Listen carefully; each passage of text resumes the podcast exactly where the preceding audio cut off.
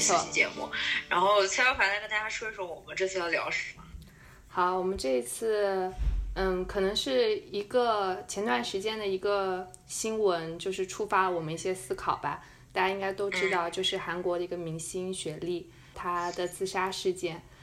嗯，就这件事情本身，我们不做太多的评论或者是一些议论，因为这件事情它最终的一些背后的一些原原因复杂，对，现在感觉非常的复杂，而且有来自各方的一些声音、一些揣度。嗯我们觉得出于对逝者的尊重，不太对这件事情本身做太多的评价。但是，嗯，有一些说法是说，嗯，是和这个明星本身他的心理健康问题，或者是他可能有抑郁的倾向，所以才导致他最终做出这样的一个放弃生命的一个决定。同时，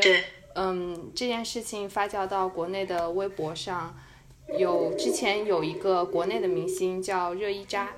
他是因为他之前是穿衣的风格比较大胆，然后遭到了一些网友的攻击，后来他在网上很大方的承认自己有抑郁症。雪莉自杀的这件事情出现之后，嗯，热依扎又重新被网友推到了风口浪尖上，大家会去评论说她重新拿自己的抑郁症这件事情来炒作对，来炒作，来蹭热点。嗯，呃，就是因为现在可能大家听的感觉会有点吵，因为我们学校现在是在举办运动会，然后就整个学校都是广播的声音，所以说如果大家觉得有点嘈杂，就请大家稍微忍耐一下下。然后我们继续刚才的话题，就是蔡小凡你说到的那个热依扎，他是呃，就网友会批评他是用抑郁症来炒作嘛。其实我们会不难发现，就近几年很多有爆出来那种明星或是公众人物，他们自己自杀的一个事件，其实都是根据很多究其原因，网上说的都是他们的一个因为抑郁症，或者是因为本身作为公众人物的一个心理压力的问题，而导致的这样一个就是结束生命的行为。就我们今天是想主要针对这个心理健康这个问题来谈一谈，我们要怎么看待这样一件事情。然后，因为现在其实年轻人拥有心理健康问题的是越来越多了，就包括我们身边其实都会有很多情况，对吧？对，因为心理健康问题现在其实是一个越来越低龄化的一个现象。对，嗯然后而且心理健康问题就是其实有涉及到很多种，但是我觉得在中国有一个现象是，呃，心理健康问题其实容易被父母就是说长辈忽视，因为嗯中国我觉得不像可能欧美国家，他我觉得相对于来说，他们那种心理咨询或者是学校里的心理咨询设备和体系是更加完备的。嗯然后在中国，我身边有很多朋友就说有心理健康问题的那个，就是他们去跟自己的父母说自己有心理健康问题，很多时候父母是没有办法理解的，觉得说，哎，你怎么会有抑郁症啊？抑郁症这个东西就特别的玄学，就觉得，哎呀，你就是想多了，一个孩子在那里乱想什么东西啊？就感觉很多中国的父母会忽视这些问题，就是我觉得这是一个蛮严重的一个现象。嗯对你刚才说到父母对心理健康问题的忽视，我觉得，嗯嗯，确实是一个问题。就是可能对长辈或者是对你身边反而跟你比较亲近的人来说，他们反而更容易忽略你的一些心理上的一些疾病和问题。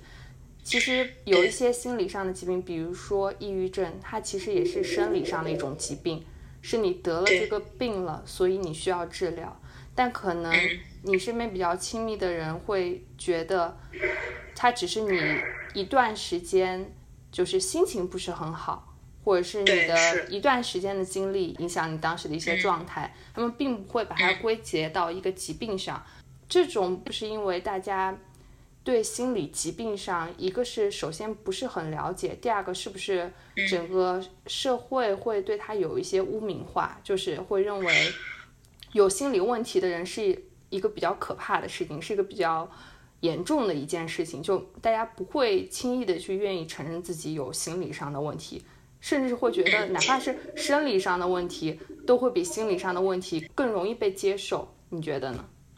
我觉得你讲的这两个原因都是非常重要的两个原因。第一个是，的确大家本身对心理问题，就心理健康是很忽视的，因为我们传统上来说，我们去医院基本上什么内外科啊这样的，就大部分人，我觉得百分之八九十的人。可能是因为我们身边不多啊，嗯，现在的确患心理健康问题的人很多，但是大部分人他们其实下意识的就是假设出现了心理情绪上的波动，或者是这一段时间我发现，哎，我特别的开心啊，过一段时间我会发现我特别的低落，然后低落到有时候无法控制自己的情绪，他们可能会觉得，哎，就算就不光是父母，就连自己都会觉得，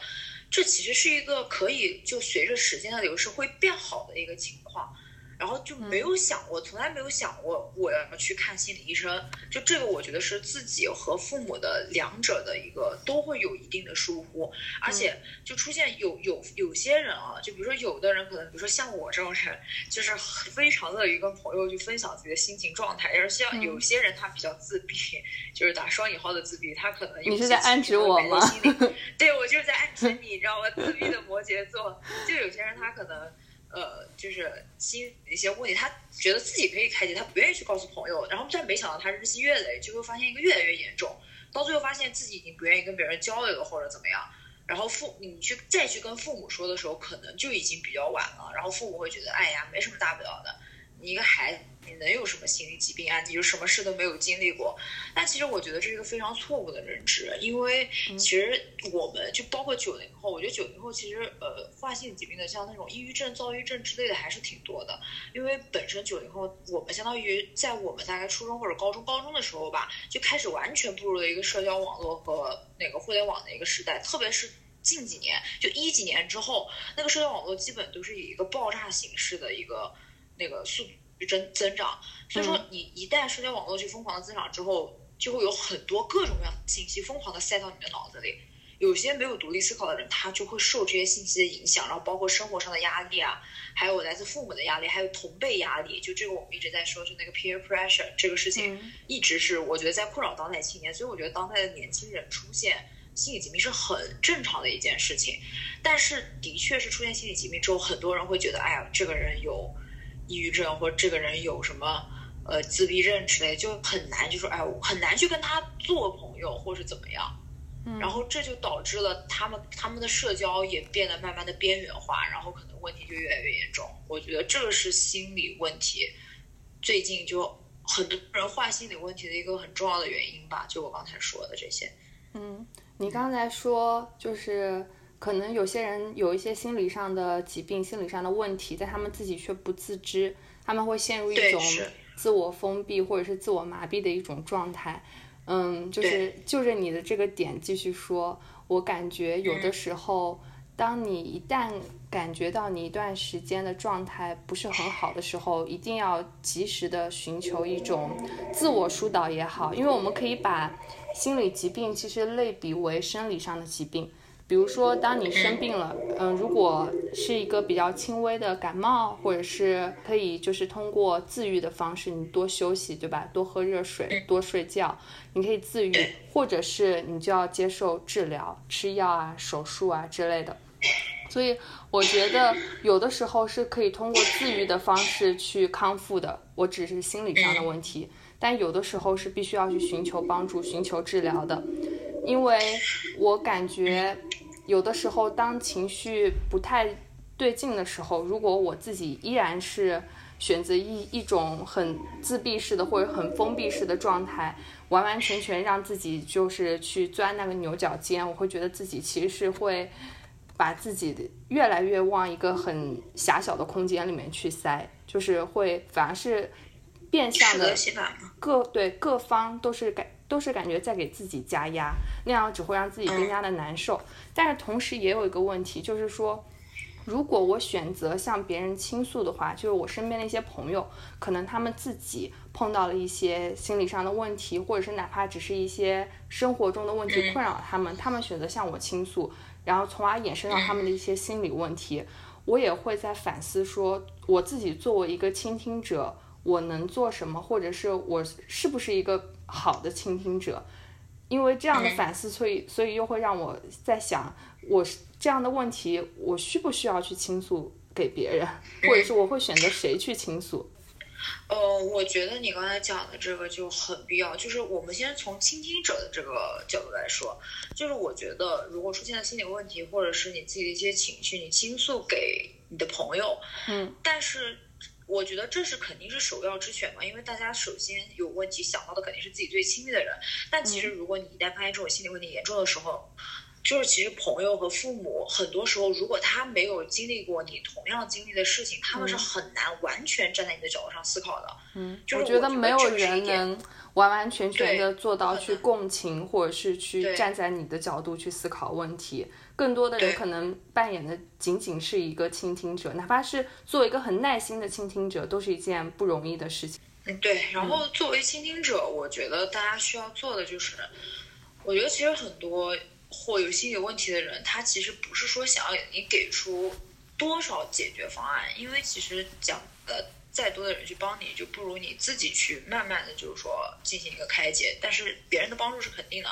就是我觉得最重要的就是你能够很耐心的听完。就是如果有些时候表现出非常不耐烦或者怎么样，有些人可能会觉得，这个你我的我跟我关系这么好的朋友或者是我的父母，为什么就是这么的不在意我的这些问题？为什么没有人理解我？我觉得就是如果当你把心里有心理问题的人下意识的把自己的问题倾诉给那些倾听者的时候，我倾听者的反应对他们的呃状况来说是非常非常就是有影响力的，因为。有心理问题的人，其实经常性是会比较敏感的。嗯，然后如果是倾听者，如果不能做到一个，呃，就我觉得不需要给出一些具体的一些回答嘛，就是你只要能做到倾听，然后并且表现出，呃，我愿意帮助你，然后给你一些就建设上的建议建议，比如说啊，你可以去看医生啊，或者怎么怎么样，我觉得其实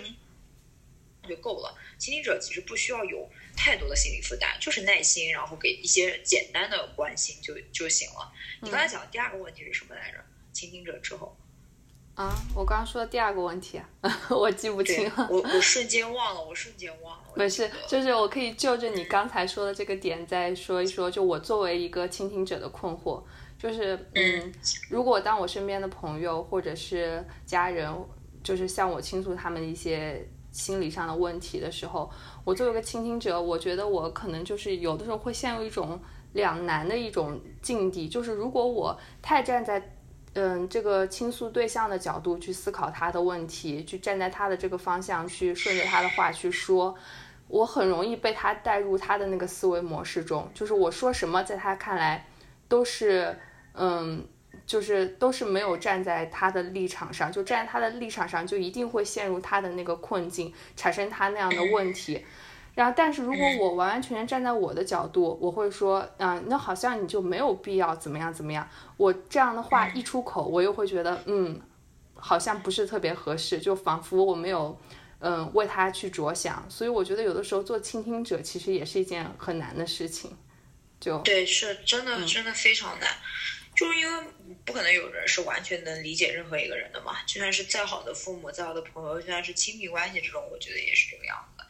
我们继续来说一说，就是你身边，你是不是有一些案例，就是有得过心理健康疾病的一些人的一些案例？嗯，就是那种他们不会顾及这些东西，就很乐于去说出来这些，就很大方的说出来这些事，也不怕别人的想法的这样一些人。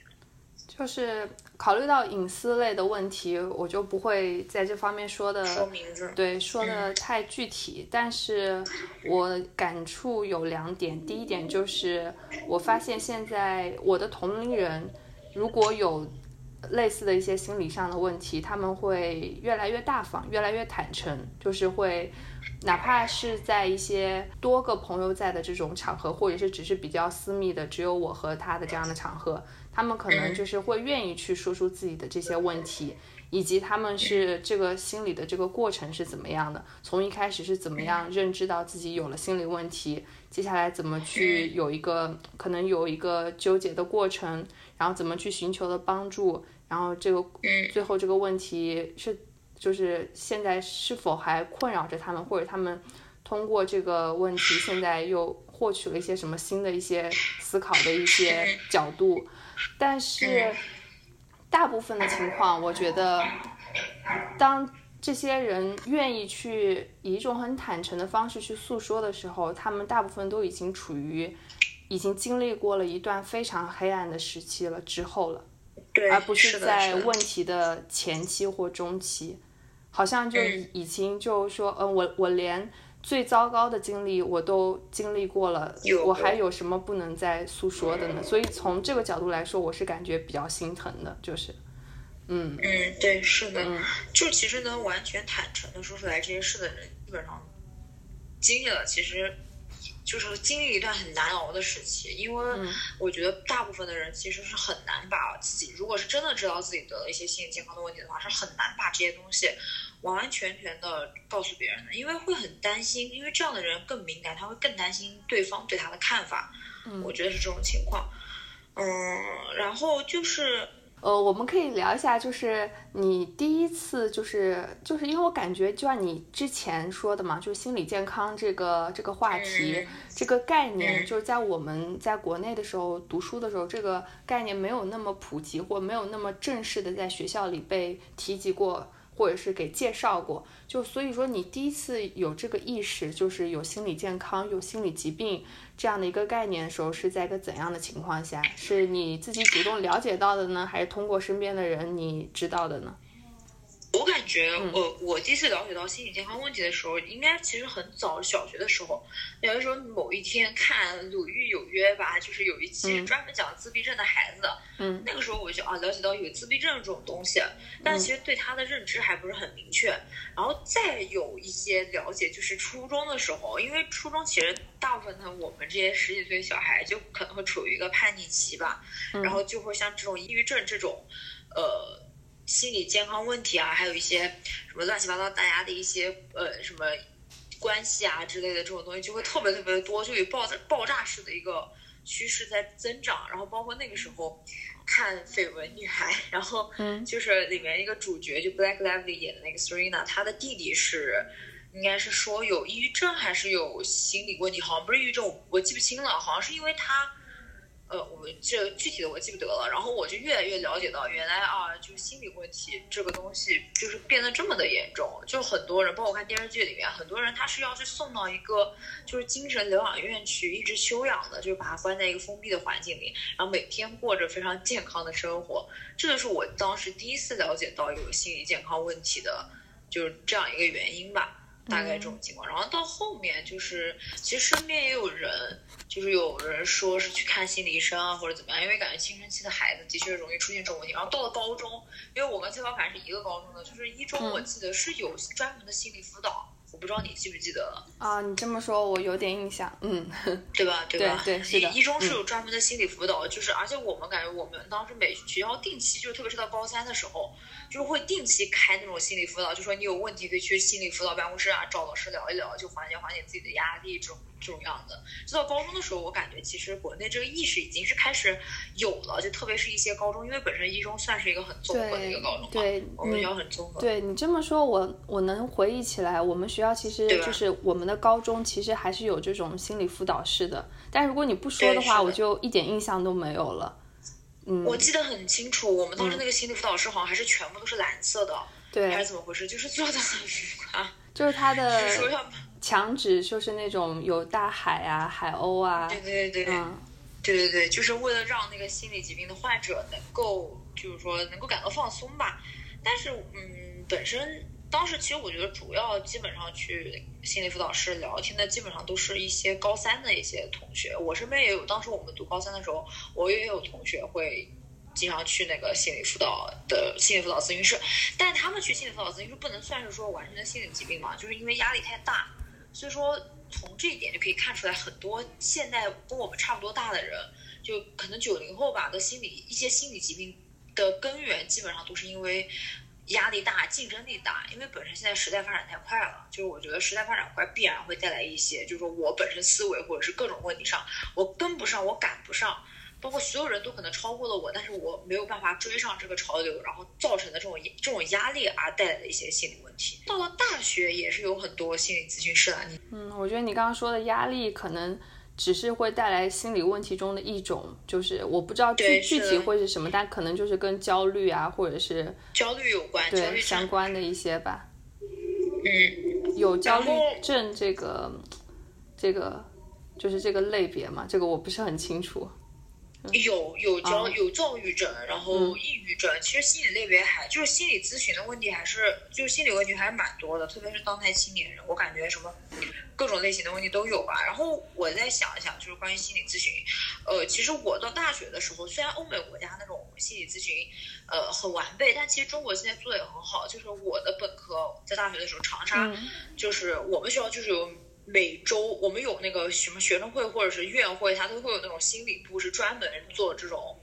呃，心理辅导的。然后每个学院都会有一个办公室，专门给同学进行心理辅导。但其实真的去看心理辅导人也不多，嗯，就感觉大家可能还是会有时候会质疑一些这些咨询的一些专业程度吧。嗯，我是这么感觉的，就是有些时候他只是给你一个，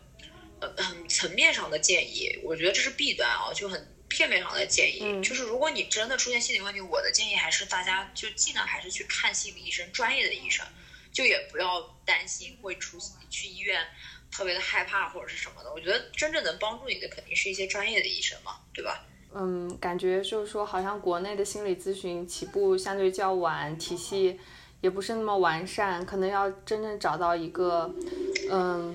能够长期这样子为你做咨询或者为你做治疗的这样的一个医生，也不是一件很容易的事情，尤其是在一些，比如说三四线的一些城市，可能就更难一些。嗯，对，只有北京、上海这种，其实私人的心理医生会特别特别的多，因为本身大城市它也是出现心理问题非常集中的一个区域嘛。就是呃，我想到了一个公众号，那个公众号名字叫 Know Yourself，然后这个公众号它本身就是会发布一些。呃，关于心理问题啊和年轻人的一些心理状态的一些文章，然后他，我觉得这个公众号有一点非常人性化，他设置了一个栏目，名字就叫做心理咨询。你点进去之后是一个小程序，嗯，就是你可以去预约进行一些咨询。然后我看了一下啊，就是我简单给大家科普一下，嗯，这个心理问题的领域，在它里面有分成情绪是一个领域，然后性与性别、家庭与亲密关系、个人成长、人际与行为，还有分成了大概这一二三四五个类别的。心理问题，其实我觉得很像家庭和亲密关系也经常会出现一些心理问题，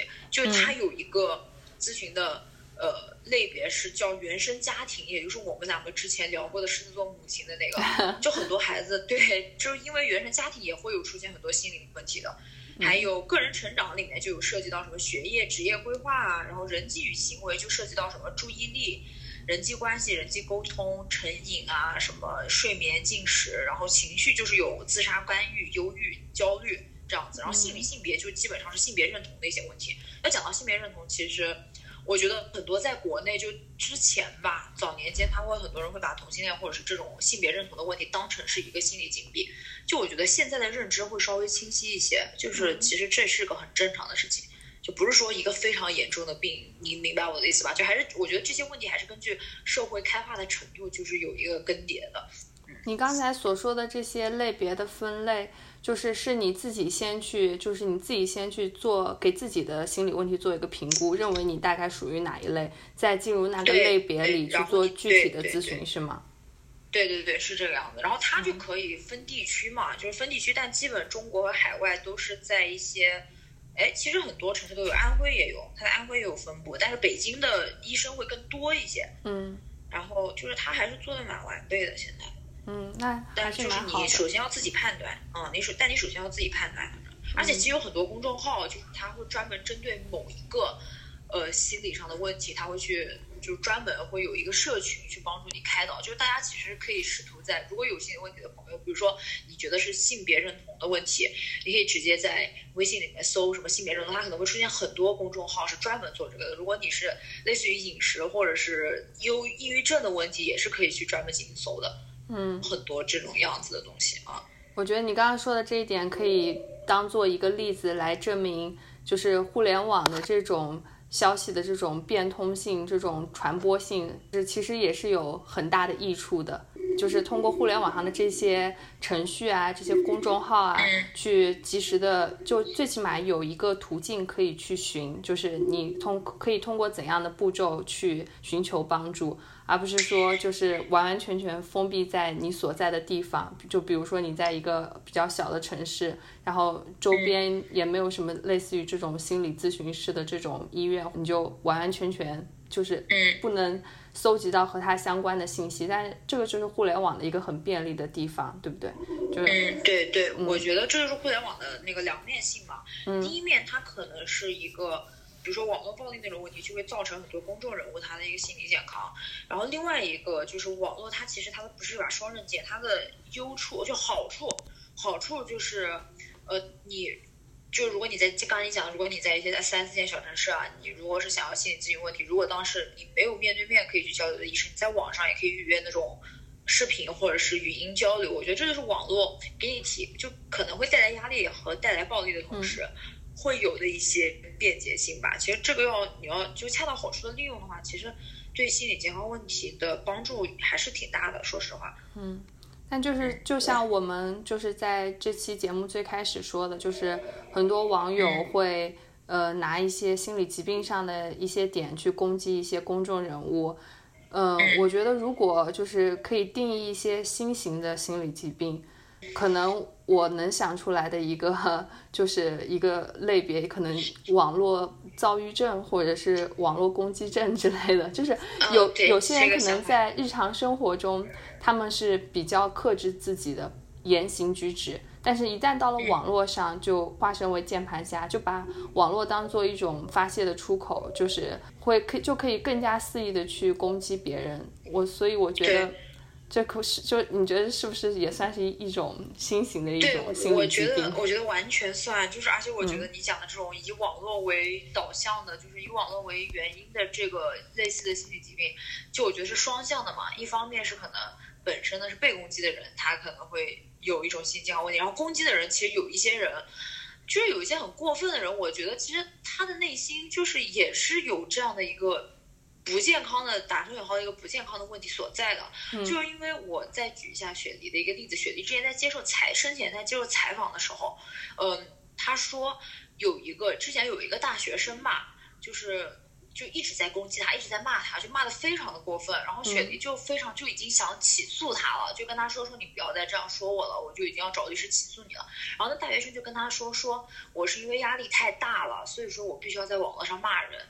然后雪梨就，然后又跟他又跟雪梨说说，我是一个很好的学校的学生，就是你要是这样子的话，我的什么职业生涯，我就我的学业，我的未来就毁了。然后雪梨就是觉得，他就觉得，哎，其实不该这样，就不要不应该起诉他或者怎么样，要不然我可能会毁了一个人的未来。然后他就没有去把，就没就继续将就将这件事置之不理了。所以从这件事我可以看出来，那些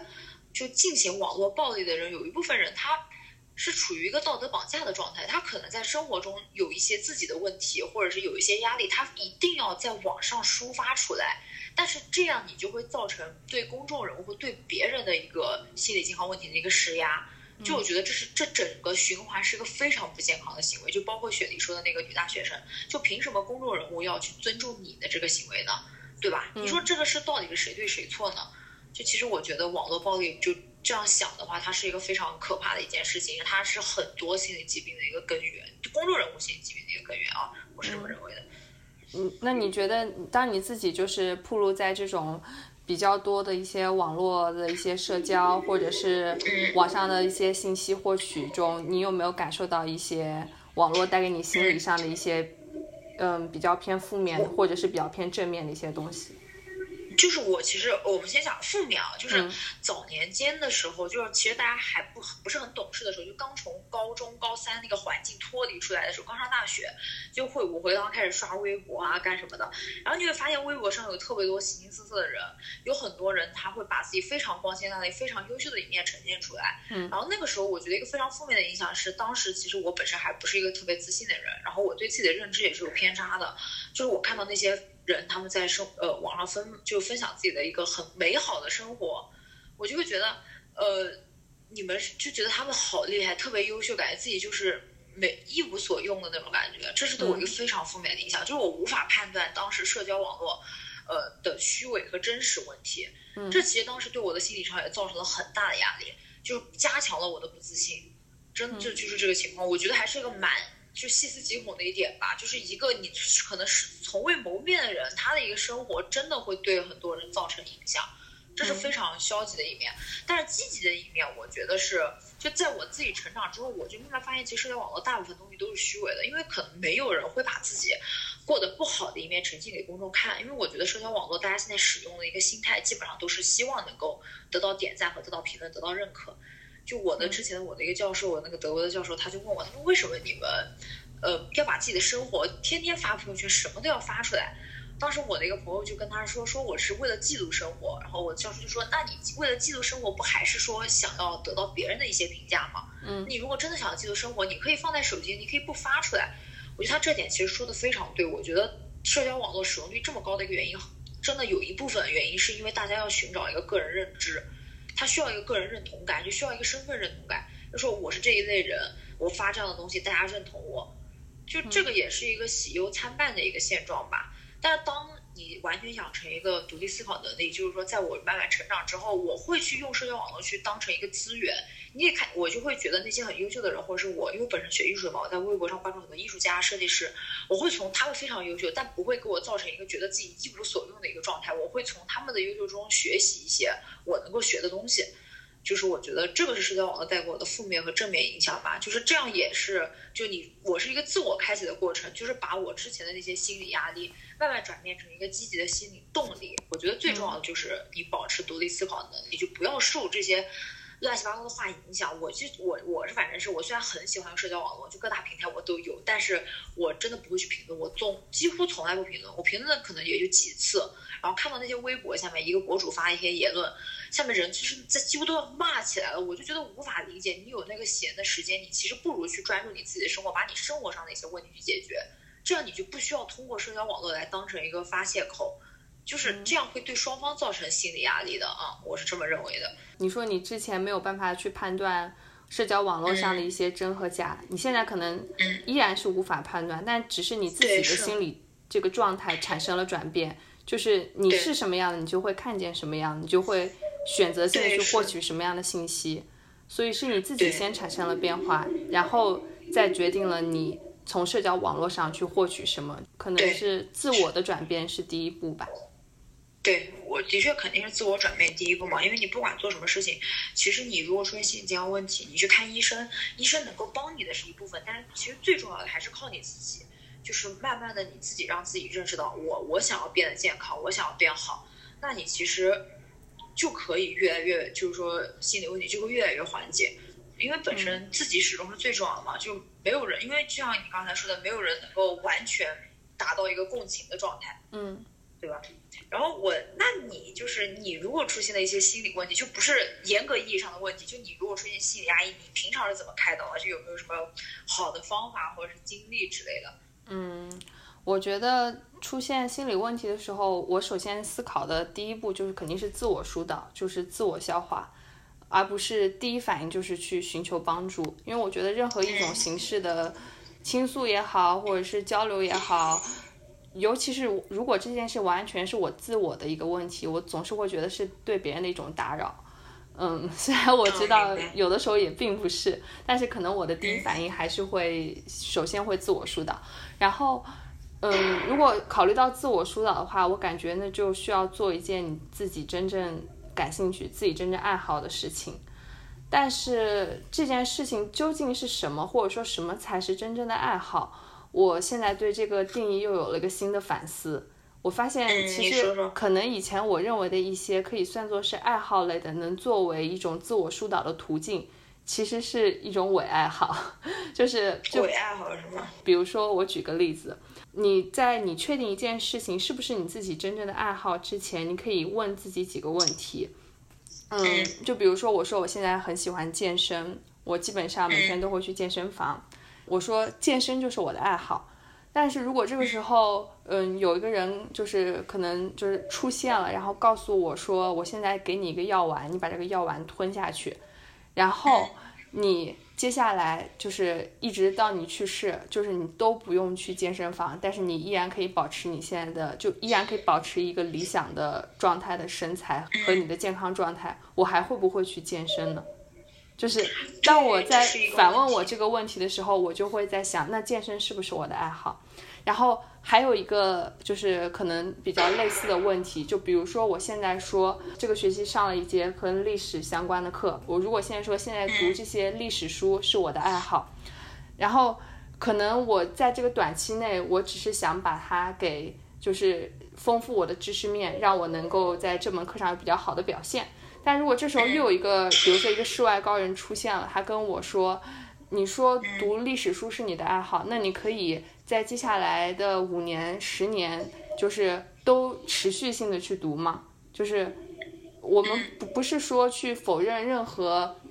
变化的因素在里面，但是说如果你就比如说你接下来的生命你就只剩五年了，你还会不会继续去读这个历史书呢？所以，当当一些就就是这种带一些嗯自我反思式的一些问题出现的时候，我们就要去想一些爱好到底是不是真正的爱好。再举一个例子啊，就比如说我说我喜欢旅行，嗯，我喜欢去不同的国家，然后接触新的人和事，但是如果这个时候给了我一个限制，就是我接下来去任何地方旅行，我都不可以。和别人在社交网络上分享我的旅行见闻，或者是我拍的照片，爱不爱他？对我还爱不爱旅行？所以这是个问题。当这几个问题出现的时候，我觉得是一个比较好的去自我反思。你现在所做的事情，用来进行心理疏导的，究竟是你自己真正爱好的，你认为可以解压的东西，还是其实也是包裹着一层壳？反而是给你一种施加更多的心理负担的事情呢。我觉得要找到一个纯粹的爱好很难，但是至少要有一个纯粹的爱好，这是我的想法。嗯，就是因为你相当于有一个纯粹的爱好，就是你讲到这一点，我突然想到，就是我前段时间其实去纽约真的玩了十几天的原因，就是有一部分是因为本身我在工作上压力和学业上压力，我感到自己压力非常的大。就有时候已经出现了，我已经分不清楚，我我喜欢的事情成为我的工作之后，我到底还喜不喜欢它，这是我的一个问题。然后我当我的爱好，我本身的爱好就是我统称说我是喜欢艺术，但是当它完全变成我的工作之后，我就已经好像失去了爱好。就你刚才说这种纯粹的爱好，真的是就是要培养。他们也跟我说，我的朋友也跟我说，要培养一个纯粹的爱好。这种纯粹的爱好就是说，你不为了任何目的，就比如说你刚才说的，你旅游，别人问，假设你。不让你发朋友圈，你还爱不爱他？我觉得那种纯粹的爱好，就是说可以让你直接性的心理上和生理上感到非常愉悦的。比如说你去玩玩游戏，你玩游戏，对吧？你玩玩游戏，或者是你去什么打打牌啊，这样的就非常纯粹的生理，同时生理和心理上的一些爱好，这样的爱好其实真的能帮助到你去缓解的。我觉得，就是凡是带上了一些目的性，或者是给你造成一些压力的。爱好都不算是特别纯粹的爱好。其实讲白了，如果是让我完全不把自己的旅游经历分享，那那我可能也会很难受。嗯，就是我还是会想要发出来这样子。对，听到这几个问题之前，我可能对我的爱好能够罗列出大概就是五六样这样子。但是当我问了我自己这些问题之后，我可能大概只能把它归结到一个了，或者是。甚至是我还要反思一下，我到底有没有一个真正的爱好了。对，这个就是很难的一个事情。就是我觉得让大家完全抛弃这些目的或者是呃别人的一些认同的东西的话，是非常之难的。那其实这也是一个，其实也不用把它当成一个有什么大不了的事情嘛。就是大家可能都有这样的问题，就是慢慢去寻找就可以了。嗯，或者是你也你也可以不用把它真正定义为一个爱好，或者是你自己在一个寻找的过程中，渐渐的去把那些外界因素施加给你的一些，呃，让你自认为是自己喜欢的一些东西，其实你只是为了去迎合一些期望值，或者是继续去营造自己的一些形象。或者是自己需要塑造出来的一些假象也好吧，渐渐把这些东西抛掉之后，自己找到一个你觉得真正能让你在心情不好的时候，或者让你在情绪比较低落的时候做的一件事儿，能让你感觉到放松，让你感觉到开心，我觉得那就是一个比较好的一件事了，真的。嗯，我也是这么认为的。嗯，但是反正我们总结一下，就是你如果出现了一些心理健康问题，就你不要认为它是一个。特别可怕的事情，你你我先首先是不要自我封闭。如果你还能保持一个独立思考能力的话，你可以先去想一想为什么。然后你再去找你的朋友，再找你的父母，就非常认真的把这些事情倾诉给他们。如果你的父母或者是朋友很多时候无法理解你，就需要涉及到你需要是进行一个自救，你可以自己去找一些心理辅导，和找一些去找一些医生啊。我觉得这是一个正常应该有的途径，或者是你做一些事情转移，说不定过一段时间他会缓解。对，大概就是这样的情况，对吧？好，还有什么别的要补充的或者想说的吗？要补充的话，我觉得，嗯，我想一想啊。其实要补充的也没有什么特别多了，我觉得今天我们聊的还是蛮多的。嗯，我发现你现在特别爱说一个词，叫早年间。沧桑了。早年间，早年间真的老了很多。我的妈呀！现在在想以前的事情，真的就啊，早年间其实我是这个样子的。现在呢，我又换了一个想法。所以我觉得人人的成长非常有意思。你的成长会带来你心理、生理上的，不仅生理上的变化，心理上的变化是非常非常大的。就隔一个阶段，我觉得二十多岁是一个可能变化非常大。你会发现。你之前的心理状态，你大一的心理状态跟你大四的心理状态完全完全不一样。我觉得人真正的第一个成长的第一步是大四毕业，就是我觉得那四年不完整不完整过完，就无法到达一个真正的成长。我觉得这个非常神奇的事情。然后到研究生阶段又是另外一个状态，然后等你工作的时候又是另外一个状态。所以我觉得人的这个心理活动还是蛮神奇的。尤其对你来说体现的更多一些，因为你还是更明显一点，对更积极、更在思考的一个状态。是一件好事啊，我觉得是这样。嗯，嗯，好，是个好事，就大家保持对自己的反思嘛，对吧？好，那我们这期就聊到这。好，对，现在聊到这，然后我们下期十一月份再见吧。谢谢大家的收听。嗯，谢谢大家，拜拜，拜拜。